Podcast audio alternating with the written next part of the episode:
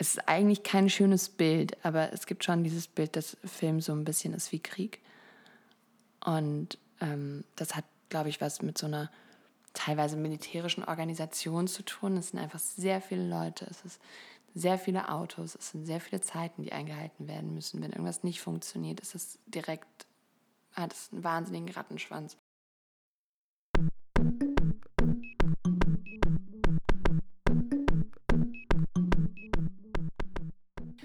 Herzlich willkommen bei der Shitshow, dem Psycho-Podcast für Arbeitstiere. Wir sind, wie ihr ja wisst, Johanna, Nele und Luisa von der Shitshow Agentur für psychische Gesundheit. Und dieser Podcast ist dazu da, darüber zu reden, worüber sich noch keiner so richtig zu reden traut, nämlich über psychische Gesundheit und Belastung und Erkrankung und so weiter am Arbeitsplatz. Und wir interviewen in jeder Folge einen anderen Menschen, der Erfahrung mit dem Thema hat und der uns was darüber erzählen kann. Und in dieser Folge ist das Sarah Lisa Vollm. Ja, genau, Sarah Lisa Vollm. Ich habe Sarah Lisa Vollm getroffen. Sie kam zu mir nach Hause und es war super heiß. Und jetzt ist es super kalt. Es ist also schon sehr lange her. ähm, und endlich kommen wir dazu, die Folge fertig zu machen. Ich freue mich darüber sehr ähm, weil Sarah Lisa nämlich einen komplett anderen Arbeitsalltag und eine komplett andere Arbeitsrealität mitbringt als wir. Sie ist nämlich Schauspielerin und Produzentin. Vielleicht kennt der oder die eine und andere sie vom Ficke Fuchs. Den gibt es auf Netflix, glaube ich, noch zu gucken. Ich fand den okay. ziemlich gut. Ja, kann man auf Netflix anschauen. Und genau, sie ist nebenbei aber auch noch Autorin und auch noch Kuratorin. Also sie hat unfassbar viel auf der Platte. Und hat vier Kinder. Und hat vier Kinder. Das darf man auch nicht vergessen. Ich habe ähm, bei einem Blog, auf dem sie auch publiziert, gelesen, dass sie so frei nach Boys eher für Freiheit statt Freizeit steht und einfach alles zu ihrem Beruf macht. Wow. Ähm, auch eine Entscheidung. Auch eine Entscheidung. ja, das Gespräch war auf jeden Fall ähm, sehr spannend, weil wir ja alle überhaupt nichts mit der Schauspielerei ja, und ich, ja, voll. Und ich muss sagen, genau das fand ich auch total interessant, mal in so eine ganz andere Arbeitsrealität reinzuhören. Also irgendwie hinter diesem Begriff Arbeiten stecken so unterschiedliche gelebte Realitäten. Also der Beruf kann strukturell komplett anders ausschauen, mit vielen Menschen, mit wenigen Menschen, äh, komplett flexibel, komplett geballt auf einmal und dann wieder viel Freizeit. Also so Arbeitsrealitäten können sich so unterscheiden und das fand ich total spannend, da mal so, ich bin ja so ein kleiner Voyeur und liebe es immer, so Sachen mhm. reinzugucken und fand es total spannend, mal in die Welt der Schauspielerei tiefer reinzuschauen. Ja, aber ich muss ähm, aus meiner Warte auch sagen, dass gerade die Welt der Schauspielerei, ich habe da, ich weiß nicht warum, aber ich habe da irgendwie immer so ein bisschen so Vorurteile, gerade mit Schauspielerinnen und Schauspielern. Ich Welche? weiß, ja, ich weiß, ich weiß nicht, ich habe halt immer so dieses, ist auch gemein, ich weiß auch, dass es irgendwie ja, so, so ein bisschen vielleicht zu einfach gedacht ist, aber dieses ständig auf der Bühne stehen, sich ständig präsentieren, irgendwie ständig so eine Show um sich machen, dass das einfach was mit, dem, mit der Haltung, mit dem Charakter macht und dass die Leute vielleicht nicht ganz so ehrlich sind. Und ich weiß, ich weiß. Nee, wer will immer Ehrlichkeit. Ich will ehrlich sein, Leute.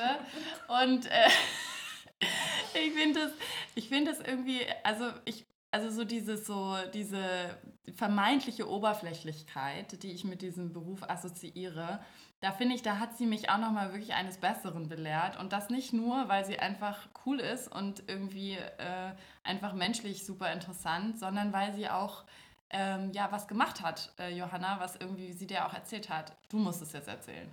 Okay, mache ich.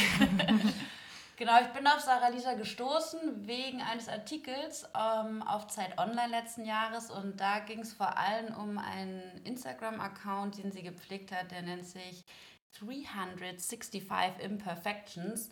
Ähm, und da bekennt sie sich quasi öffentlich oder ich würde sogar fast sagen, sie zelebriert ihre Makel. Sie versteckt überhaupt nichts, keinen Schönheitsfleck, keine Grenze, kein gar nichts sondern das wird alles inszeniert. Also man sieht Menstruationsblut ins Klo tropfen und man sieht nachwachsende Haarstoppel im Intimbereich und ihr könnt es jetzt alle auf Instagram suchen. Mhm, mhm. ähm, was spannend ist, ist, dass wir gestern nochmal geguckt haben auf Instagram und jetzt ein neuer Post auftauchte, in dem sie das Ganze auch so ein bisschen revidiert hat und ähm, nochmal gesagt hat, dass es natürlich auch was mit einem selber macht, wenn man den Fokus auf die eigenen Makel und äh, Fehler legt und die so in Szene setzt und dass der Beruf der Schauspielerei eben auch viel mit Glamour zu tun hat und mit dem Schein und mhm dass sie das jetzt wieder mehr integrieren will. Und ich bin mega verwirrt und habe keine Ahnung, ob das jetzt ein Fake ist und, oder Klär ob das uns auf, Sarah Lisa. Wir haben wirklich keine Ahnung.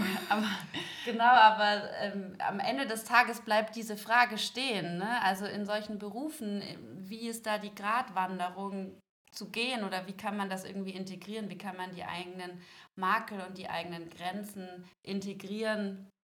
In und dieser Arbeit und kann man man selbst sein als Schauspielerin eigentlich, ne? Kann man kann man What is real? What is real? Viel Spaß auf jeden Fall ja. ins Eintauchen der Schauspielerreal Arbeitsrealität. Ja, viel Spaß euch. Am Filmset, nicht im Theater. Richtig. Ne? Genau. Okay, tschüss. Tschüss. Ciao. Wann hast du dich das letzte Mal richtig scheiße gefühlt? Oh, das ist eine schwierige Frage. Ich fühle mich ja ständig scheiße. ähm, ach, keine Ahnung. Letztes Wochenende oder so? Ich weiß es nicht. Wie, was, die Frage ist ja auch, wie scheiße ist schon scheiße? Also, ne, wann, wie, wie definiert man das? Ich glaube, ich bin jemand, der sich meistens entweder sehr gut oder sehr schlecht fühlt. Und dementsprechend ist da immer eine große Amplitude in meinem Leben. Und war das äh, im beruflichen Kontext oder eher privat? Ich glaube, ich war einfach sehr, sehr müde aus beruflichen Gründen. Hat mich dann deswegen privat gestritten. Und ja. Das greift ja meistens wahrscheinlich auch alles ineinander. Ja, total. Ne?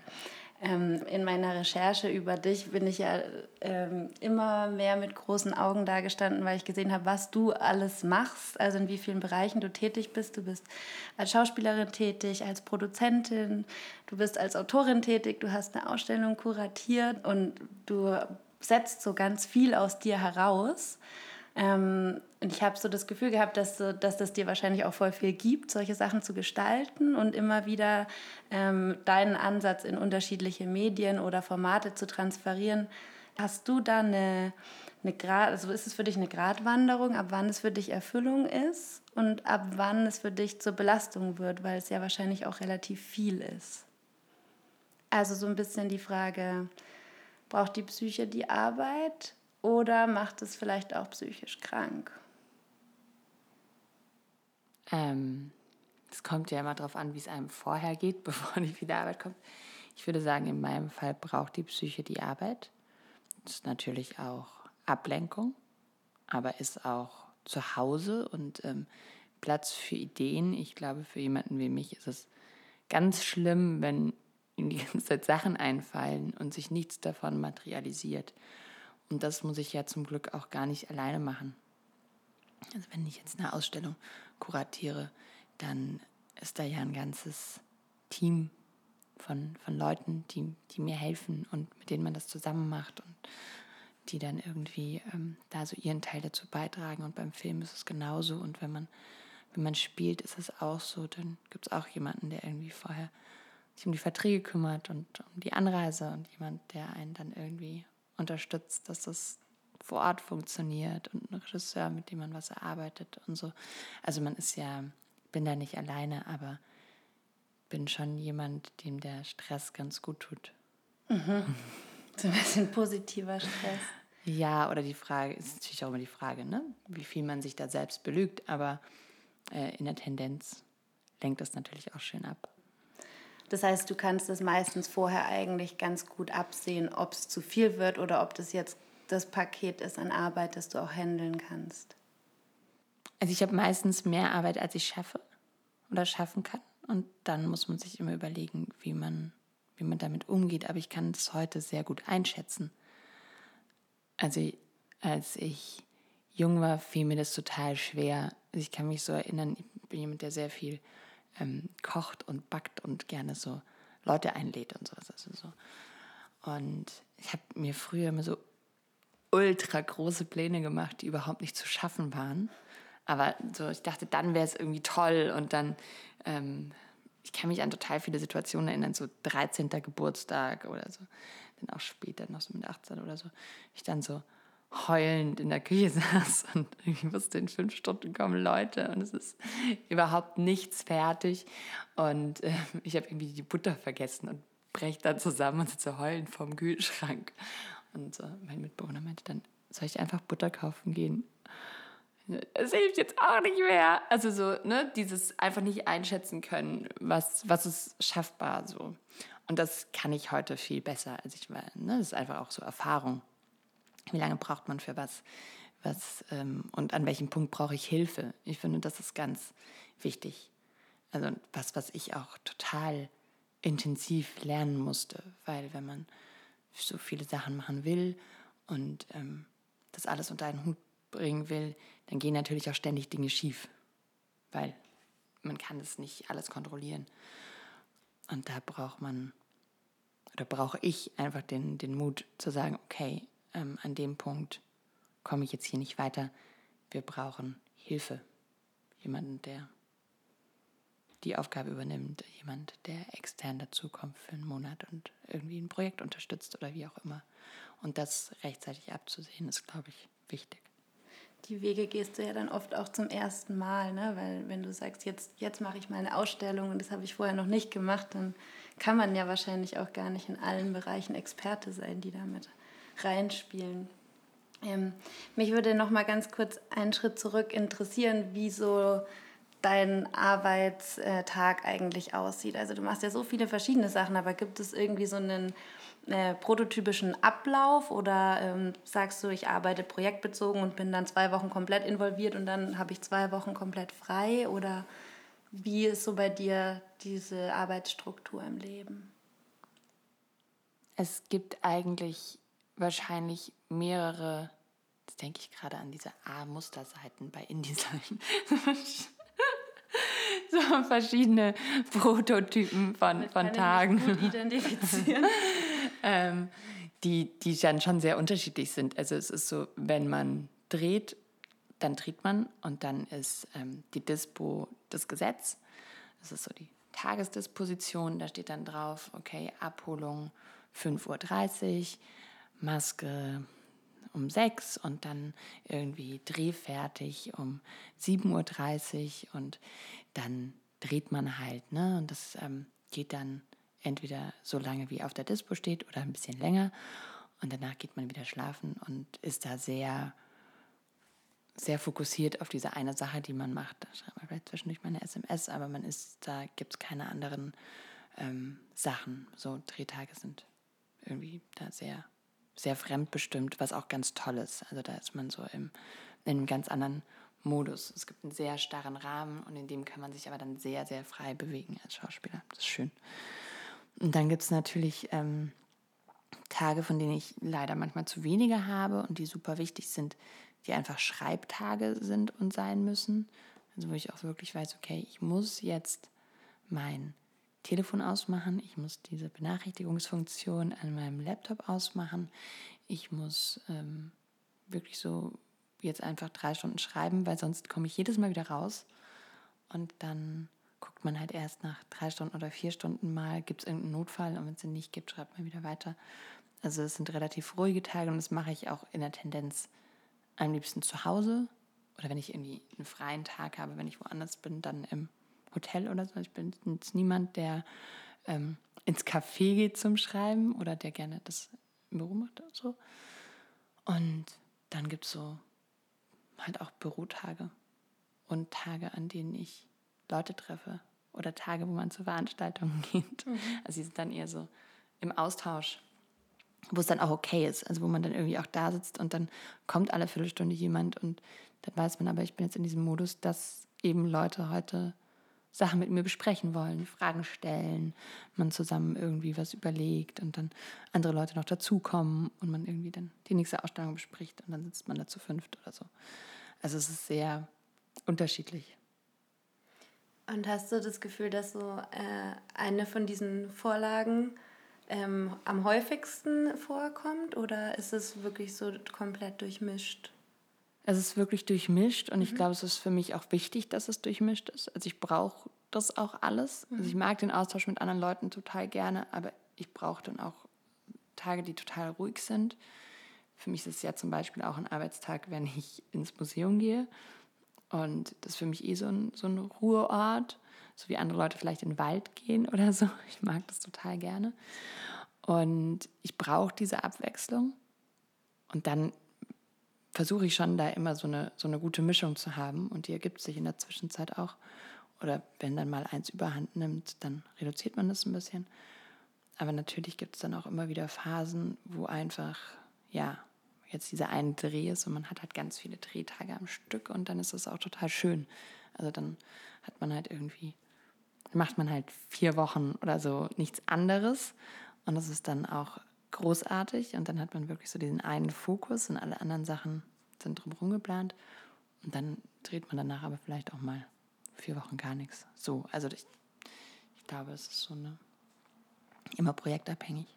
Und ähm, eine persönliche Frage zwischen rein, die du wahrscheinlich schon ganz oft gehört hast. Du bist ja vierfache Mutter.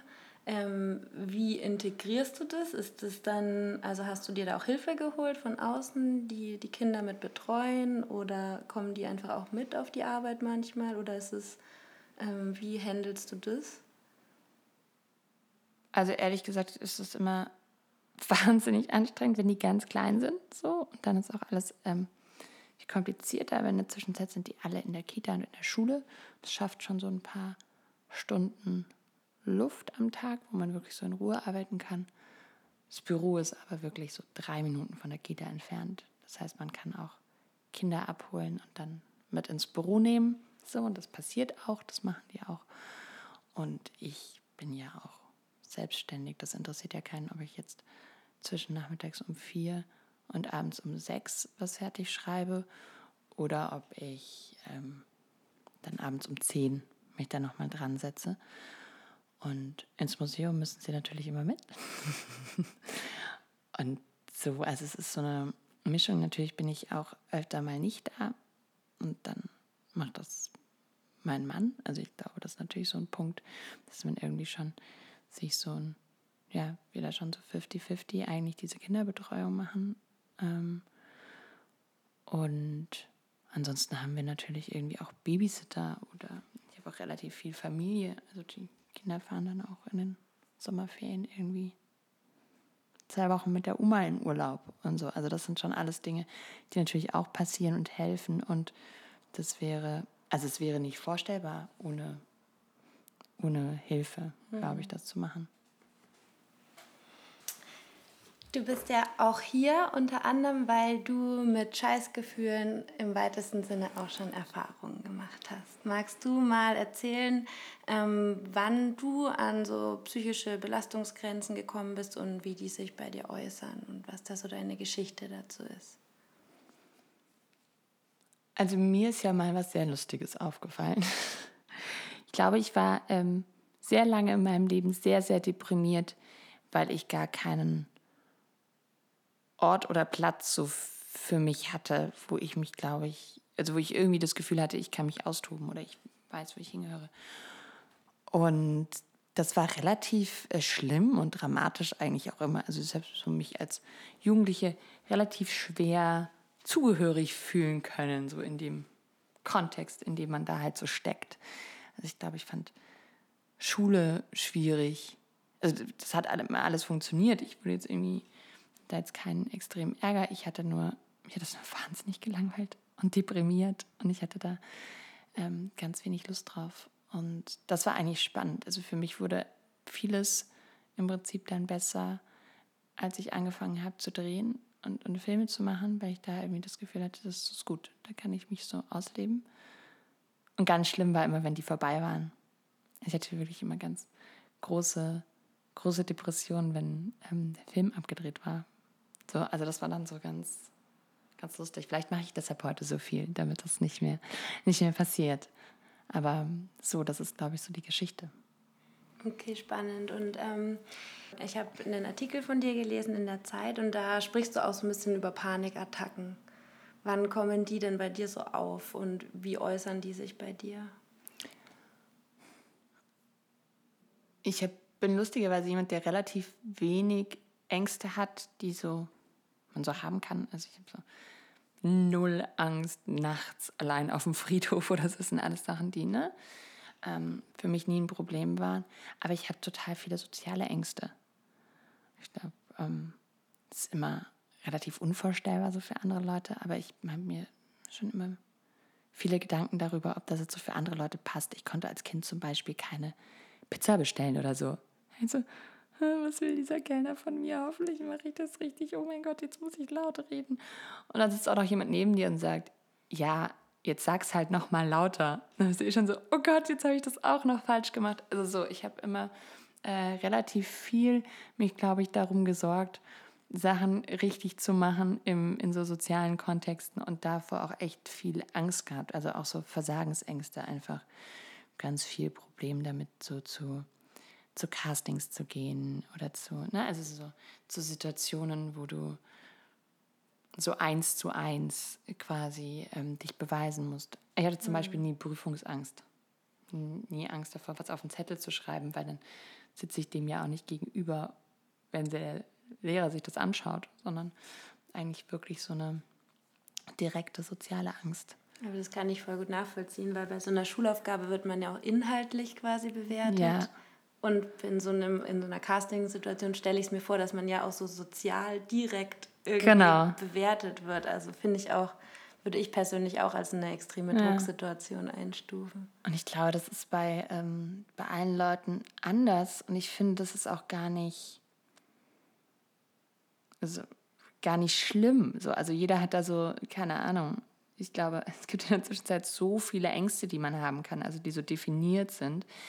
Ähm, man hat halt irgendwelche und das ist auch gar nicht so, so dramatisch. Ich habe einen sehr guten Freund, der hat, was auch viele Leute haben, diese Angst, dass er was nicht ausgeschaltet hat. Hm. Und er ist eine Zeit lang immer zurückgegangen in die Wohnung einmal, manchmal sogar zweimal, weil er dachte, er hat vielleicht den Herd nicht ausgeschaltet oder das Bügeleisen oder so. Und der macht jetzt immer Fotos mit seinem Telefon. Also bevor der das Haus verlässt, fotografiert er immer den Herd und das Bügeleisen und noch irgendwas. Und dann äh, geht der erst raus und dann weiß er aber, ich bin safe. Ich habe ja ein Foto davon gemacht. Und ich finde, das ist, ähm, das ist eine lustige Art, damit umzugehen. Also ich glaube, das Problem ist nicht, dass wir Ängste haben oder dass es uns manchmal schlecht geht oder dass wir traurig sind oder dass wir ähm, ein halbes Jahr lang trauern, wenn jemand gestorben ist und nicht nur vier Wochen. Ich glaube, das Problem ist, dass wir uns nicht trauen, darüber zu reden, weil wir denken, dass wir das nicht dürfen. Und ich finde, das ist der viel schlimmere Moment, als zu sagen, hey, ja, das ist für mich eine scheiß Situation, ich habe davor Angst. Lass uns drüber reden. Mhm. Und hast du dir, ähm, also ähnlich wie dein Freund, irgendwelche Mechanismen angeeignet, wie du mit solchen Drucksituationen umgehst? Also gehst du vielleicht vorher beim Casting, machst du irgendwelche Power Positions und bringst dich richtig in Stimmung oder? Ähm, also man hat es ja meistens, wenn das einem sehr, sehr wichtig ist. Ne? Auch so, also der Druck muss für mich jetzt heute in der Zwischenzeit schon sehr, sehr hoch sein. Also ich muss das unbedingt wollen und ich muss das mir toll finden und so. Und dann ist für mich so eine Sache, die total wichtig ist, Vorbereitung. Also ich will so ganz genau wissen, ähm, wo gehe ich hin? Komme total pünktlich. Ich gucke irgendwie, dass ne, so da keine Probleme geben kann, dass ich genau weiß, was ich mache, dass ich das vorher mit allen Leuten, die da irgendwie was mit zu tun haben, besprochen habe und so. Also so für eine Vorbereitung ist total gut. Und dann gibt es natürlich immer noch so körperliche Geschichten, wo man dann irgendwie, also Atmen an sich, nicht vergessen zu atmen, ist schon mal eine total gute Sache. Wenn man das so, ähm, wenn man dann noch Freunde hat, die einem am Telefon sagen, du musst jetzt atmen, dann ist man schon sehr weit vorne, finde ich. Also das ist so, als das dazu kam, äh, wurde vieles besser. Okay. Und gibt es noch so andere Situationen, ähm, außer jetzt die Casting-Situation, die du beschreibst, wo du denkst, das ist jetzt so was Prototypisches, was mich irgendwie vor eine, vor eine schwierige Situation stellt? Oder? Muss ich jetzt mal überlegen. Es gibt natürlich vergleichbare Situationen, ne, wo man auch ähm, Angst hat. Ich glaube, also für mich sind das schon immer so soziale Drucksituationen, wo man weiß, okay, ich habe ja jetzt dieses eine Meeting und danach entscheidet sich, ob ich das und das bekomme oder nicht. Also ob wir mhm. irgendwie das Projekt weiterverfolgen können oder so. Das sind natürlich Sachen, wo man auch nervös ist im Vorfeld. Ob man jetzt wirklich Panik bekommt, hängt, glaube ich, auch mit der Gesamtsituation oder der Lebensphase ab. Also wenn es einem, wenn man eh schon gestresst ist oder irgendwie eh gerade Streit hat oder irgendwie, weiß ich nicht, das Kind ähm, krank ist und ne, also solche Dinge dazukommen, dann ist man vielleicht auch angreifbarer, als wenn man sich zurzeit eh total sicher fühlt und gestern fünf Dinge gut geklappt haben. Also ich finde, das ist natürlich auch immer so ein so ein Moment. Also es ist gar nicht immer nur die, die Situation, der man gegenübersteht, sondern auch die Situation, aus der man kommt. Ja, finde ich auch. Also es verleitet ja manchmal ähm, dazu, dass man gerne so einfache Antworten haben würde. Warum habe ich das jetzt oder wieso geht es mir gerade so? Aber du hast natürlich vollkommen recht, da gibt es ja unfassbar viele Faktoren, die dann eigentlich so ineinander spielen. Mich würde jetzt mal noch interessieren, weil du ja gerade auch so viel von deinen eigenen ähm, Strukturen gesprochen hast und was du so machst, damit es dir gut geht. Du sagst, du gehst gerne in Museen, da tankst du auf. Ähm, du brauchst viel Abwechslung. Wie schaut es denn so strukturell in deiner Branche aus? Weil als ich mich informiert habe und so versucht habe, ein bisschen was zu erfahren über die Film- und Medienbranche generell, ähm, wie es da so aussieht mit Arbeitsstrukturen und den Schnittstellen zur psychischen Gesundheit, da habe ich irgendwie gar nicht so viel gefunden. Und ich habe total viel im Theaterbereich gefunden, wo es dann auch wirklich darum ging, ähm, zu, weh, zu schlecht bezahlt, prekäre Lebenssituationen. Da ging es natürlich auch viel um Anstellungsverhältnisse an Theaterhäusern oder so. Ähm, aber in der Filmbranche war es für mich total schwierig, da Informationen zu finden. Ähm, warum glaubst du, war das so? Also ich glaube, der Unterschied jetzt mal zwischen Theater und Film ist, dass ein äh, Theater ein klarer abgestecktes Feld ist. Mhm. Du hast eigentlich die, wenn ich das jetzt richtig interpretiere, vielleicht sage ich auch was Falsches, ich mache ja gar kein Theater.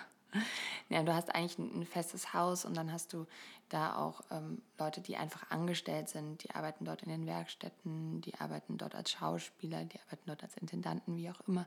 Du hast die Hierarchien und dann auch Gehälter, die sich ähm, da anpassen und es ist ja die meisten Häuser sind öffentliche Häuser.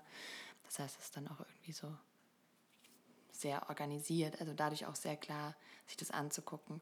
Im Filmbereich hast du einfach viel mehr Freiberufler und selbst die Schauspieler, die zwar angestellt werden pro Produktion, sind dann am Ende wieder ähm, eigentlich auch wie Freie. Und die Produktionen sind sehr unterschiedlich.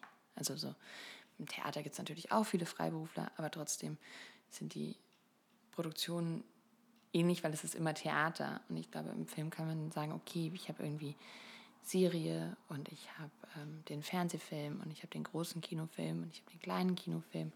Und dadurch ist es schon sehr unterschiedlich, auch einfach die Bandbreite an, an dem, was gezahlt wird. Also ein Schauspieler kann, weiß ich nicht, zwischen 300 Euro am Tag und 10.000 Euro am Tag verdienen. Oder, also, ne, das ist so, kann natürlich auch noch mehr am Tag verdienen, aber so. Ähm, das ist natürlich so eine ganz große Bandbreite, die man unter Umständen auch an einem einzigen Set haben kann. Also so, ich glaube, dann ist es vielleicht schwieriger, da so, ein, ja, so eine Vergleichbarkeit zu haben. Mhm. Aber ist jetzt bei dir in der Branche, sind da so gesunde und ungesunde Arbeitsstrukturen im weitesten Sinne ein Thema? Also redet man darüber? Weil im Endeffekt musst du ja total viel aus dir selber herausgestalten, dadurch, dass du selbstständig bist. Ähm, aber wahrscheinlich bewegst du dich ja trotzdem in vorgegebenen Strukturen. Das ist schwierig. Ich würde sagen, die Grundhaltung ist, und ich glaube, das ist auch allen bewusst, ähm, die Arbeitsstrukturen sind ungesund, die Arbeitsstrukturen sind familienfeindlich die Arbeitsstruktur, also das ist so erstmal völlig äh, klar. Und wenn du das nicht willst, dann mach halt keinen Film. Also ich würde so die Haltung innerhalb der Branche jetzt erstmal beschreiben, weil das Problem ist natürlich auch bei vielen Funktionen, ähm, dass es genug Leute gibt, die bereit sind, alles dafür zu tun, einen Film machen zu dürfen. Ähm, ja. Und dann ist es so, Also es gibt jetzt so ein paar Dinge, die vielleicht ganz spannend sind. Es gibt gerade den Vorschuss, dass man jetzt eben auch äh, Kinderbetreuung mitkalkulieren kann bei einem Projekt für, ne, für manche Departments, dass dann quasi ein Budget bereitgestellt werden kann für Kinderbetreuung, was ja erstmal sehr schön ist und ähm, klar auch Eltern schon mal entlastet, weil einfach ein, ein 16-Stunden-Tag nicht damit vereinbar ist, dass man seine Kinder selber noch gut betreut. Und wenn das dann wenigstens schon mal gezahlt wird von der Produktion, ist das natürlich eine große Hilfe. Um dann nochmal so einen Schritt zurückzugehen für die Leute, die sich jetzt vielleicht mit der ähm, Branche nicht so gut auskennen. Du sagst, ähm, es sind ungesunde Strukturen. Ähm, was genau würdest du darunter zählen? Naja, du hast keine Du hast meistens keine hm, klare Arbeitszeitenbeschränkung wie vielleicht in, in anderen Bereichen. Es ist relativ üblich, dass auch dass Kommunikation auch am Wochenende stattfindet, dass sie nach 20 Uhr stattfindet, dass sie so irgendwie nicht, nicht eingebettet ist in den Rahmen. Dann hat man ähm, gleichzeitig immer dieses Leben von Projekt zu Projekt. Natürlich gibt es große Firmen, wo Leute fest angestellt sind, aber trotzdem ist es immer relevant, dass ein nächstes Projekt kommt. Man hat irgendwie nicht so diese ähm, Produktion, wo man sagt, die, die ist jetzt langfristig angelegt. Wir produzieren hier jetzt fünf Jahre lang dieses Auto oder ne, sowas mhm. in der Art. Ähm, das, das gibt natürlich, glaube ich, schon auch viel eine Unsicherheit. Und ja, der, der Druck ist, glaube ich, auch relativ hoch. Also weil man bestimmte Sachen will und dann, ne, das ist in anderen Bereichen wahrscheinlich auch so, wo man eigene Ansprüche hat, aber ähm, also das würde ich schon sagen, sind so die Dinge, die so ein bisschen zusammenkommen und wo man klar dann auch einfach viel unterwegs ist. Also das, das macht schon Spaß, aber das ist natürlich auf der anderen Seite vielleicht auch oft Belastung. Ja?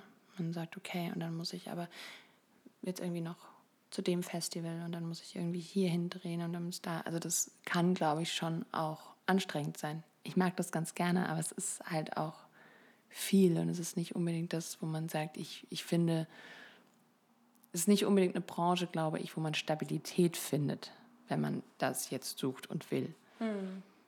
Ich persönlich habe jetzt nicht so ein Bedürfnis nach Stabilität, deshalb ist es so, aber genau. Und sind dann bei euch, ähm, das ist dann wahrscheinlich relativ teambezogen, je nach Projekt, ähm, aber sind dann bei euch so im weitesten Sinne Emotionen auch ein Thema? Also tauscht ihr euch in irgendwelchen Formaten vorher aus, wie es euch gerade geht? Oder es gibt ja zum Beispiel so Check-ins, dass jeder, der jetzt am Tisch sitzt, erstmal sagt, wie es ihm geht, was gerade bei ihm Phase ist, was er auf, dem, auf der Platte hat, um sich quasi so aufeinander einzustimmen und das zu integrieren, mit welchem Gefühl man in die Arbeit kommt. Also wir machen das bei uns in der Firma immer montags eigentlich. Wir haben immer ein Montagsmeeting mhm. und wir machen zum Einstieg, das überlegen wir uns aber immer, entweder wir spielen ein Spiel oder wir erzählen Sachen, die wir erlebt haben oder wir machen, bei uns heißt das Psychorunde. ähm, und wo wir einfach drüber reden können, auch wie so Arbeitssachen zwischen uns laufen oder wie es jemandem geht. Keine Ahnung, wenn der jetzt irgendwie eine schwere private Belastungssituation hat, dass er dann einfach irgendwie montags sagen kann, hey, das ist halt gerade scheiße.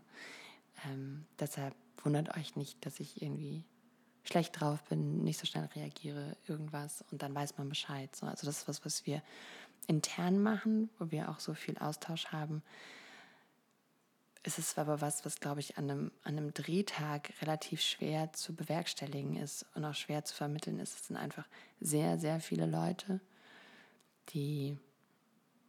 Es ist eigentlich kein schönes Bild, aber es gibt schon dieses Bild, dass Film so ein bisschen ist wie Krieg.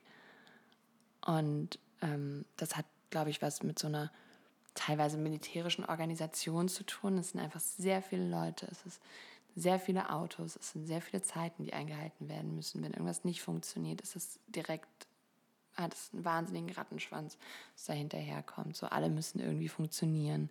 Man muss darauf achten, wer hat welches Kommando gegeben, dann muss man dem auch folgen, damit irgendwie diese 150 Leute da auch abends einigermaßen pünktlich wieder rauskommen. Und ähm, es ist für mich gerade eine sehr lustige Vorstellung, dass die sich morgens zusammensetzen und über ihre Gefühle sprechen. Also allein die Vermittlung dessen, ähm, allein die Diskussionen, die sich daraus ergeben würden, wenn man das vorschlägt, finde ich sehr spannend. aber ich glaube natürlich bei kleineren Drehs kann man das machen, wenn man irgendwie so ein Musikvideo dreht mit mhm. Freunden. Aber ich kann mir nicht vorstellen, dass irgendwie, wenn die Konstantin den nächsten Fuck You Goethe-Film dreht, dass dann da morgens alle sitzen und sagen so, und der Beleuchter, Elias Mbare gesagt, wie er sich gerade fühlt. Finde ich aber gut. Aber es, ähm, genau, also das ist wahrscheinlich das, wo es dann so schwierig wird, weil es so ein großer Apparat ist. Mm, absolut. Das heißt, du musst dann im Prinzip auch so ein bisschen deine ähm, Verfassung vor der Tür lassen, wenn du da reingehst.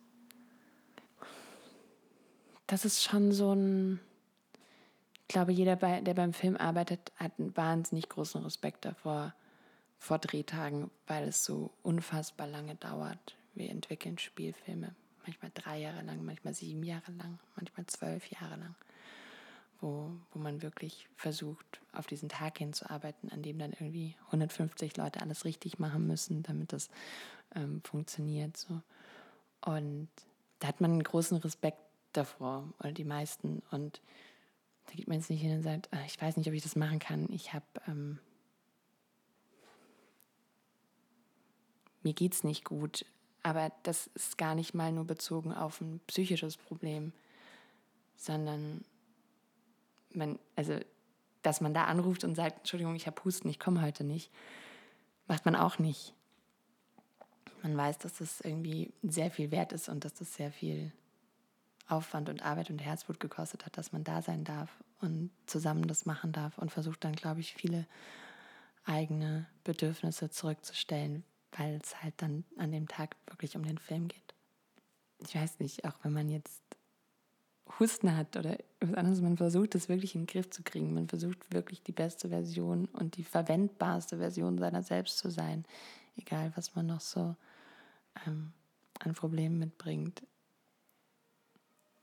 Klingt äh, für mich auf jeden Fall nach ähm, einer großen Disziplin, die man da auch mitbringen muss und einer großen Anstrengung und ist eigentlich auch eine ganz gute Überleitung ähm, zu einer anderen Sache, ähm, die ich gefunden habe, als ich mich über dich informiert habe. Und zwar habe ich einen Instagram-Account äh, gefunden, der nennt sich 365 Imperfections. Magst du mal ganz kurz äh, zusammenfassen, was du da machst? Genau, ich habe ähm, auch in diesem Zeitartikel, den du vorher erwähnt hast, eigentlich über diesen Account geschrieben, weil ich irgendwann dachte, okay, es ist so nervig, dass man immer so die, die beste Version seiner selbst darstellen muss. Und zwar nicht nur dann, wenn es notwendig ist, nämlich irgendwie am Filmset, wo wir jetzt alle zusammen arbeiten, sondern auch dann, wenn es eigentlich total egal wäre. Also beim Elternabend und auf Instagram und wenn man irgendwie in ein Meeting geht wo es einem ja auch mal egal sein könnte, dass einem das Kind noch mal auf die Bluse gespuckt hat, weil das macht jetzt den Inhalt, den ich zu vermitteln habe, auch nicht weniger wichtig. Und deshalb habe ich gedacht, okay, ich muss mal äh, diese ganzen Sachen loswerden, wenn, man sie einmal online hat, dann macht es im privaten Leben oder im alltäglichen Leben auch leichter. Und deshalb habe ich Anfang des Jahres angefangen, diese 365 Imperfections zu posten und poste eigentlich jeden Tag eine, eine Geschichte von ähm, ja, so Personal Fuck-Ups und Sachen, die schief gehen und Dinge, wo ich scheitere und nicht perfekt bin. War das für dich ein Prozess, dahin zu kommen, dass du ähm, solche nicht perfekten Seiten von dir und von deinem Leben zeigen willst? Oder war das so was wie, der, dir ist der Kragen geplatzt und das muss jetzt mal raus? Ich habe ähm, ich emme heute ganz schön viel. Ich habe einen Facebook-Post gelesen, der irgendwie viral ging von einem jungen Mann, der eine Freundin hat, die hat sich beworben, ich glaube auf eine Doktorandenstelle irgendwo. Es war alles in den USA, es waren alles so Elite-Unis und die wurde abgelehnt. Und er hat versucht, sie zu trösten. Und dann hat sie gesagt, ja, was willst du mich jetzt trösten? Bei dir klappt doch immer alles. Und er hat dann für sie alle Absagen, die er jemals bekommen hat, zusammengesucht um einfach zu zeigen, okay, es stimmt überhaupt nicht, nur das ist halt das, was wir am Ende sehen. Und das ist ja irgendwie bei uns allen so. Also das, was man am Ende sieht, ist dann das, was irgendwie ähm, in unserem Fall vielleicht auf Instagram gepostet ist und im Fall meiner Großmutter vielleicht dann das neue Auto vor der Garage. Also ich glaube, das hat auch nicht digitalem Zeitalter zu tun, sondern damit, dass wir natürlich uns von unserer besten Seite zeigen wollen. Das erhöht aber den Druck für die anderen auch immer enorm. Und ich dachte, ich würde das gerne nicht mitmachen. Ich würde gerne sagen, nee, es läuft echt viel schief. Und wenn wir eine Förderzusage bekommen, dann haben wir wahrscheinlich 15 vorher nicht bekommen. So, das war mir, glaube ich, wichtig. Und ähm, hast du das Gefühl, dass seitdem du das machst oder seitdem du ja auch öffentlich verstärkt über solche Dinge sprichst, dass sich irgendwas verändert hat von deinem Umfeld? Also bist du zum Beispiel von Kollegen darauf angesprochen oder kriegst du da Feedback? Das ist erstaunlich, dass mir wirklich gerade nach dem Artikel, aber auch schon vorher, viele Leute geschrieben haben, die mir entweder ihre eigenen Geschichten erzählt haben oder die sich auch bedankt haben und die sich ähm, gefreut haben und das auch wahnsinnig mutig finden. Ähm, wo ich jetzt mir nicht ganz sicher bin, ob es wirklich mutig ist. Vielleicht ist es auch einfach nur, weil ich ein bisschen faul bin und nicht immer so, so viel Show machen möchte. Aber das war total schön und das fand ich auch ganz toll. Es gab aber natürlich auch so gegenteilige Stimmen und Leute, die gesagt haben, ja, dann sucht ihr halt einen anderen Beruf. Und so dachte ich, ja, aber wenn ich mir jetzt vorstelle, ich wäre zum Beispiel Anwältin, ich wäre wahrscheinlich super nervös, bevor ich vor Gericht jemanden verteidigen müsste, der dann ins Gefängnis muss, wenn ich jetzt einen Fehler mache. Also da denke ich jetzt so, wow, Versagensängste Deluxe. Alle froh sein, dass ich beim Film bin.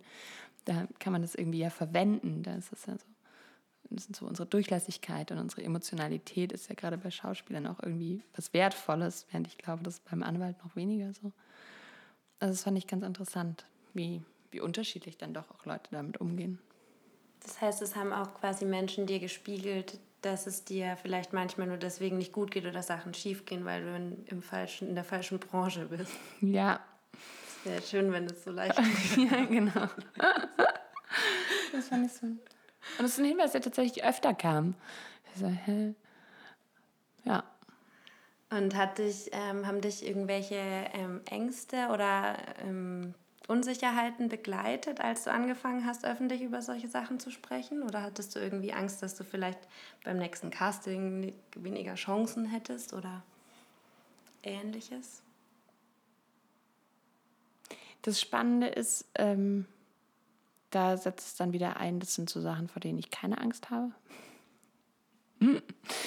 Ich glaube auch nicht, dass man solche Dinge so eins zu eins äh, übersetzen kann. Also so dieses, hm, jetzt habe ich das gemacht und deshalb habe ich diese Rolle nicht bekommen oder deshalb hat das nicht funktioniert. Deshalb ist es müßig, sich darüber Gedanken zu machen, ob das jetzt ähm, da Korrelationen gibt. Aber klar überlegt man sich, was ist denn, wenn dann wenn Leute dann wissen, wie ich wirklich aussehe, oder wenn Leute dann wissen, wie ich, ähm, ja, wie es bei mir zu Hause aussieht. Also ich meine, der Account ist keine Home Story, aber manchmal ist halt schon so eine Wand angemalt oder irgendjemand hat wieder irgendwo hingepinkelt oder so. Und das sind dann Dinge, wo man dann auch so denkt, oh, ist es gut, dass das jetzt jeder sieht? Ja, genau. Also ich kenne das so ein bisschen auch ähm, davon, wir haben ja mit der Shitshow einen TEDx-Talk gehalten und ich habe dann auf der Bühne über meine Angsterkrankung gesprochen. Und ich hatte, also ich bin total fein damit, aber ich hatte dieses kurze kritische Moment so, okay, es ist jetzt da draußen und es gehört jetzt, also ist jetzt einfach Teil meiner öffentlichen Person. Und wenn man mich googelt, dann kommt man da drauf. Ich habe ja, ähm, mache das ja schon so eine Weile, so ein bisschen öffentliche Person sein. Und es ist sehr lustig, weil ich das wahnsinnig befreiend finde, wenn Sachen da draußen sind. Erstens, man muss keine Angst mehr davor haben. Zweitens sind auch ganz viele Dinge da draußen, die gar nicht stimmen. Das heißt, mit denen muss man sich ja auch schon auseinandersetzen. Und dann nimmt man es irgendwann auch nicht mehr so ernst. Und das ist eine sehr interessante Mischung. Also zum einen kann man sich entspannen, weil man denkt, hey, es kann sowieso jeder googeln. Dann kann ich jetzt auch ein bisschen panisch sein. Was sollen sie sonst von mir erwarten? Und äh, das andere ist halt, ja, da stehen dann eh auch noch so viele andere Dinge, dass man sich denkt, ja, die, die Leute, die, die Bescheid wissen, wissen Bescheid. Und für den Rest ist es unter Umständen einfach nur gutes Entertainment, was sie da noch so finden. Das finde ich super spannend, dass du das sagst. Also es klingt so, als würdest du es auch so ein bisschen als Spiel begreifen, quasi, dass solche Formate dann auch so rauszuschießen ähm, in die Welt, sage ich jetzt mal. Also ich hatte mal eine sehr spannende Situation oder eigentlich eine lustige Situation. Ich wurde ähm, interviewt, ähm, aber so am roten Teppich und ich wusste gar nicht, dass daraus ein Artikel entsteht. Und dann war ich zwei Tage später woanders und bin irgendwie aufgewacht und habe dann so eigentlich durch Zufall, ich habe einen anderen Artikel gesucht, einen Artikel gefunden mit der Überschrift Sarah Lisa Vollm hat nachts im Dunkeln Angst auf der Straße. Das habe ich so auch gar nicht gesagt. Und es war so völlig absurd, denn wenn ich was wirklich nicht habe, dann nachts äh, Angst im Dunkeln alleine auf der Straße. Und das war aber, da war irgend so ein anderer Vorfall, ich weiß gar nicht mehr genau. War auf jeden Fall, passte das gut in das Narrativ, das irgendwie gerade ähm, so durch die, durch die Zeitungen lief. Und das war so irritierend für mich. Und dann muss man sich, glaube ich, auch irgendwann davon befreien und sagen, ja, okay, es, es gibt Leute, die kennen mich und die wissen, dass es nicht so wäre. Und ansonsten ist es auch egal irgendwie. Also, weil du kommst ja eh nicht raus. Ich kann ja jetzt nicht, ähm, was soll ich jetzt machen?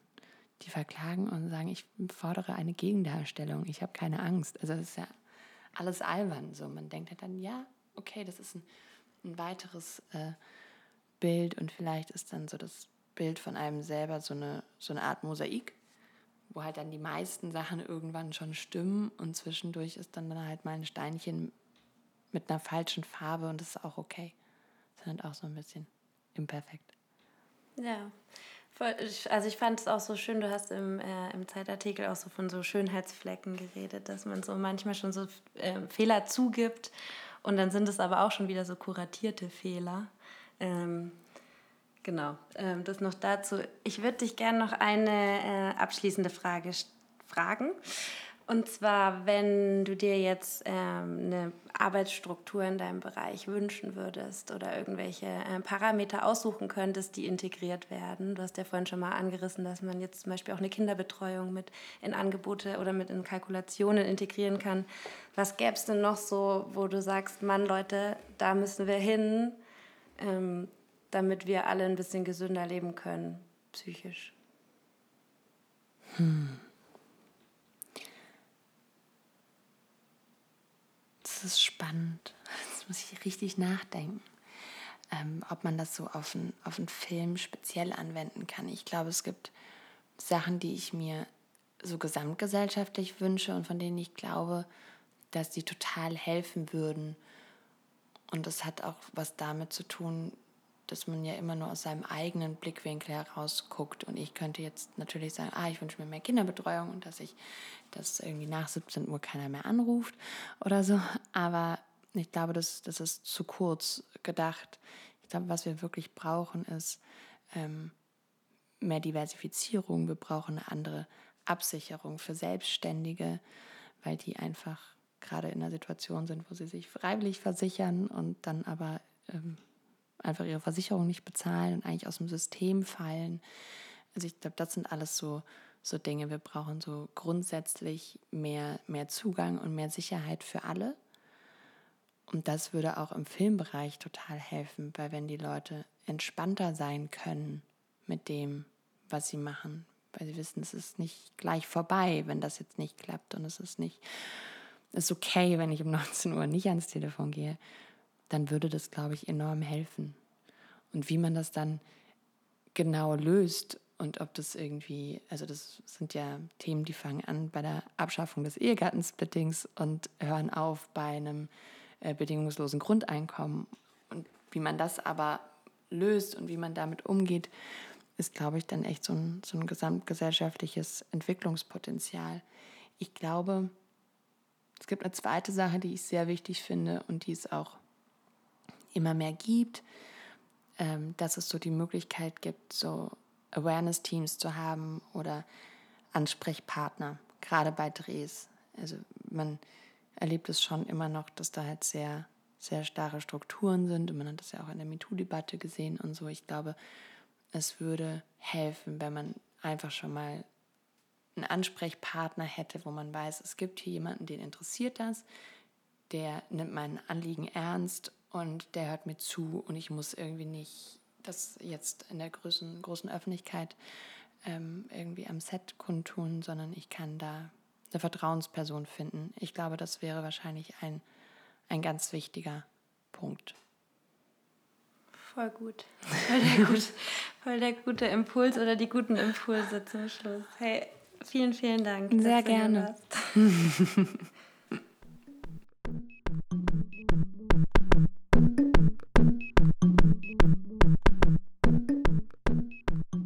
Das war die Shit Show, der Psycho-Podcast für Arbeitstiere mit Sarah Lisa Vollm. Konzipiert von der Shit Show, produziert von der Shit Show und finanziert von der Shit Show. Wir hoffen, es hat euch gefallen und freuen uns schon auf die nächste Folge. Wenn ihr mehr über die Shitshow wissen wollt, besucht uns auf www.shitshow.de oder über Instagram auf @shitshowberlin. Bis zum nächsten Mal. Ciao. Ciao.